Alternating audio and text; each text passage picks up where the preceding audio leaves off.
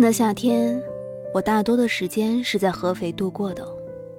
我其实一直也很想清楚，南方的夏天很热，但是我没有想到，今年真的是让我热到出奇的感觉。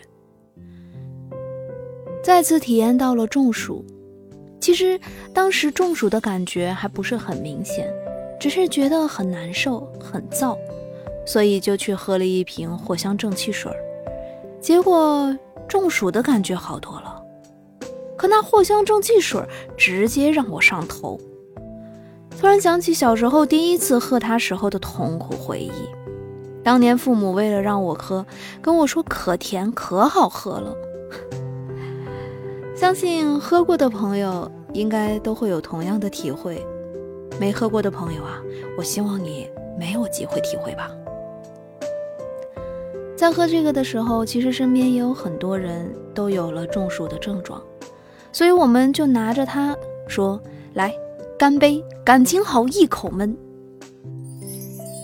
现在想起来，虽然是一件很小很小的事情，但也成为了苦中作乐的回忆。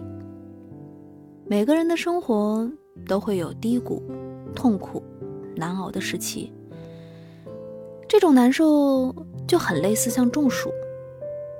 体会的人，他能够了解。但没有，就很难感同身受。如果能够在一起度过，回想起就会成为一段难以忘怀的回忆。苦中作乐又怎样呢？快乐是可以自己制造的。